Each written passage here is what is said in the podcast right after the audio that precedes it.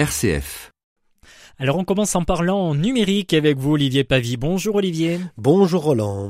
Je rappelle que vous êtes consultant et écrivain journaliste dans les nouvelles technologies et cette semaine vous venez nous parler d'une tendance qu'on pourrait qualifier d'universalité et d'instantanéité et que vous constatez dans les usages du numérique. Oui Roland, en fait euh, c'est assez simple. Hein. Euh, c'est depuis des décennies on échange des informations d'un ordinateur à un autre en s'échangeant ce qu'on appelle des fichiers.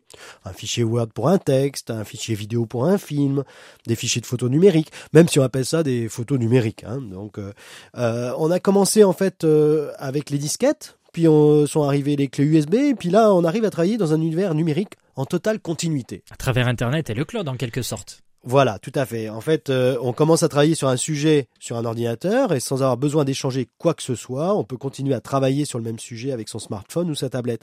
L'univers numérique, en fait, est continu, pas de coupure, pas d'envoi de fichiers ou de mails avec pièces attachées. Il y a quand même certaines contraintes pour que cela puisse se faire. Oui, certes, mais les contraintes reculent sans cesse. Qu'est-ce qui compte en définitive? Que chaque équipement que l'on utilise ait accès au même univers numérique? Avec Internet et des services de plus en plus faciles à utiliser qui regorgent toutefois de plus en plus d'intelligence cachée, hein, il faut, le concevoir, hein, on accède à cet univers numérique continuelle.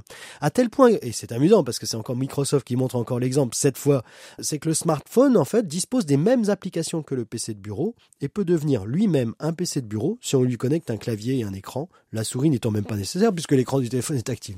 Comment c'est possible? Alors, vous savez que Microsoft avait racheté Nokia en fait, hein, euh, donc euh, fort du rachat de, de, cette société qui a longtemps été le leader dans le monde du, du de la téléphonie mobile. Microsoft a prolongé en fait son nouveau Windows 10 puisqu'ils ont racheté euh, Nokia, donc ils, ils travaillent directement au cœur de la de, maintenant du, du, développement des téléphones. Donc ils ont prolongé leur nouveau Windows 10 sur les tablettes et les smartphones en ayant eu soin évidemment d'uniformiser le fonctionnement des applications pour tous les types d'écrans. C'est-à-dire que c'est le même programme qui va fonctionner, le même exactement, alors qu'avant il y avait des versions en fonction des, des, équipements. Alors entre nous, bon, étant donné que Nokia avait fabriqué des écrans dans les années 90-2000, et étant donné que la Xbox One euh, donc euh, a été pensée aussi pour être compatible Windows 10, moi, je ne serais pas étonné aussi qu'on nous dévoile bientôt une nouvelle télé universelle sous Windows 10, hein, euh, compatible Xbox, voire un projecteur vidéo équipé de la même façon. Bref, ça serait logique à plus d'un titre. En effet, mais on ne s'éloigne pas un peu du sujet là? Non, non, pas du tout. En fait, pour compléter le tableau, on va voir que euh, Microsoft vient de, vient de mettre en place là, de, de, un nouveau dispositif dans sa solution professionnelle Office 365, un service qui s'appelle Office 365 Vidéo.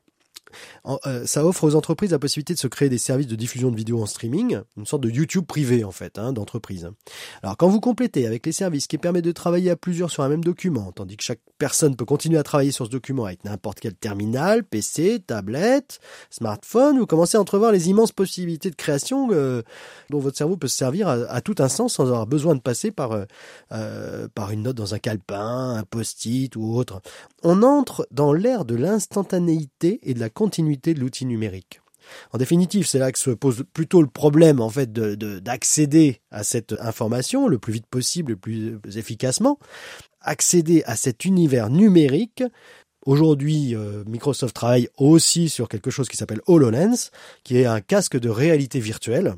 Et là, on commence à, à voir aussi que la manipulation de cet univers de travail, de documents, etc., peut aussi convenir à l'usage par un casque. Parce que c'est grâce à ça qu'on va pouvoir alors que dans les jeux vidéo on interagit, eh bien grâce à ça, on va pouvoir interagir directement sur nos données.